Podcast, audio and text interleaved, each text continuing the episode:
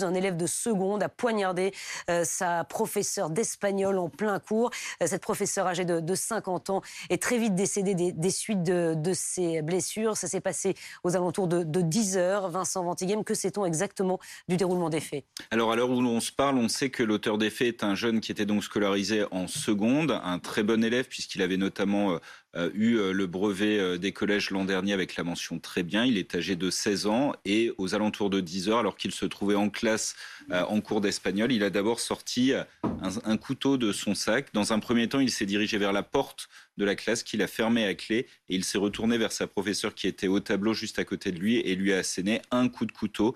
On évoque une lame de 10 cm, un coup de couteau dans le sternum et la professeure d'espagnol est très rapidement euh, décédée. Suite à cela, les autres élèves ont essayé de s'enfuir, se sont protégés et le mis en cause, le jeune homme de 16 ans qui était très calme à ce moment-là, toujours avec le couteau ensanglanté à la main, est sorti de classe et s'est réfugié dans la salle de cours voisine où il a rencontré un autre professeur qui a commencé à discuter avec lui. Il lui a remis son arme et le professeur a poursuivi cette conversation jusqu'à l'arrivée des secours, jusqu'à l'arrivée euh, de la police.